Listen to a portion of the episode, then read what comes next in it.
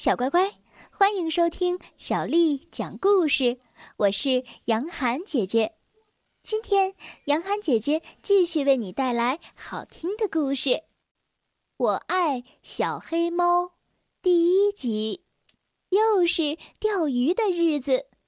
卡梅利多和伙伴们来到小河边，他们用自己能想到的各种方法来钓鱼。管它能不能钓到呢，只要好玩就行。来呀，这里有只青蛙，快追！哎呦，我的棍子掉进河里了！哼，居高临下才能钓到大鱼呢！哈哈。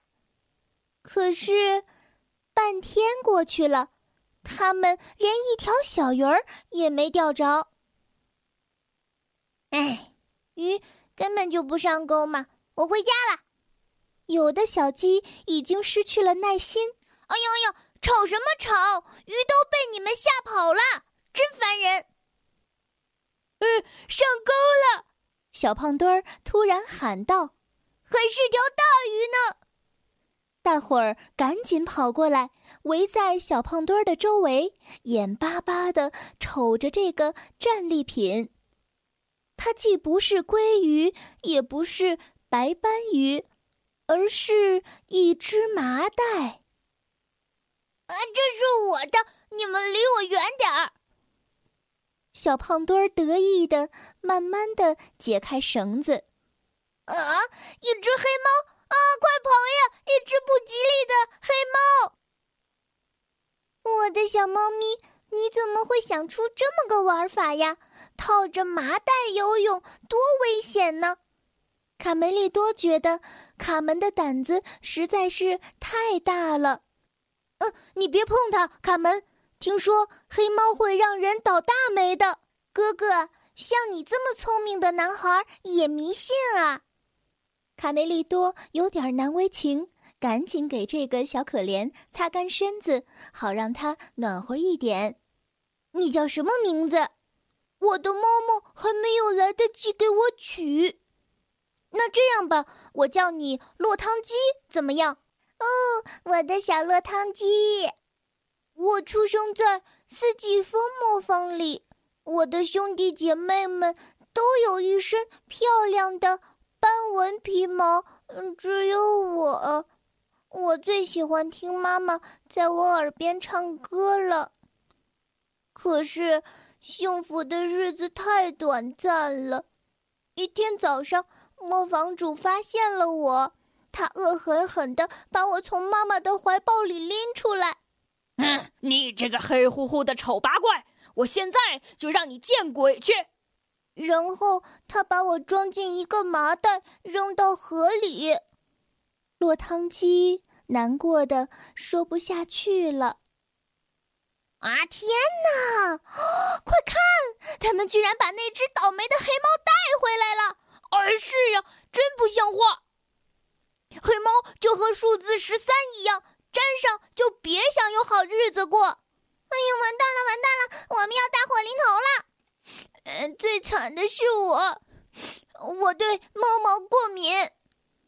卡梅利多的爸爸妈妈听了小黑猫的不幸遭遇之后，对落汤鸡很同情，他们决定先收留它。哦，可怜的小家伙，我这就去为你倒一碗牛奶。跟我来，落汤鸡。皮迪克和善地说：“我给你暂时安排一个窝。”这天晚上，三个小朋友兴奋的睡不着觉，他们在一起有聊不完的话。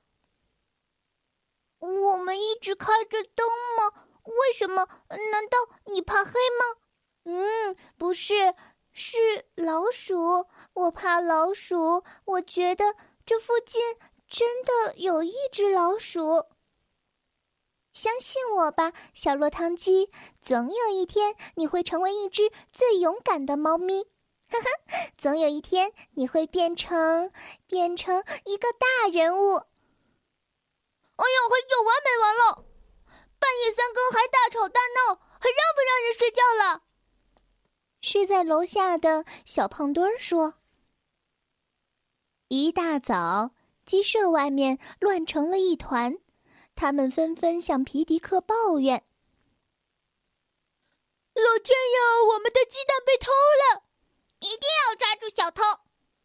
小胖墩儿气鼓鼓的冲向小黑猫：“哎，是他，就是他的错！哎，流浪汉，没人要的猫！”母鸡肥大妈向小黑猫恶狠狠地吼道：“你昨晚跑到我的鸡舍里干什么去了？你这个乞丐！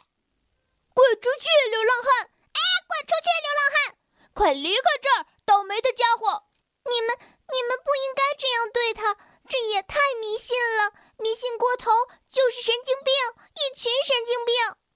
嗯，我妹妹说的对，你们实在太过分了。”太那个，呃，那个，呃，对，就像他说的一样。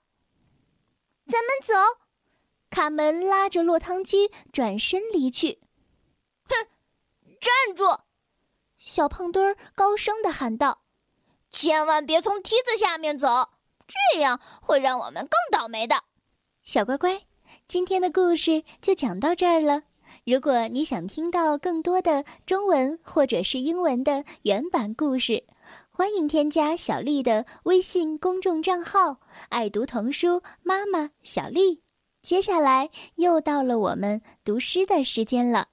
今天为你读的这首诗是宋朝女词人李清照写的《夏日绝句》。《夏日绝句》李清照：生当作人杰，死亦为鬼雄。至今思项羽，不肯过江东。夏日绝句，李清照。生当作人杰，死亦为鬼雄。至今思项羽，不肯过江东。夏日绝句，李清照。生当作人杰。死亦为鬼雄，至今思项羽，不肯过江东。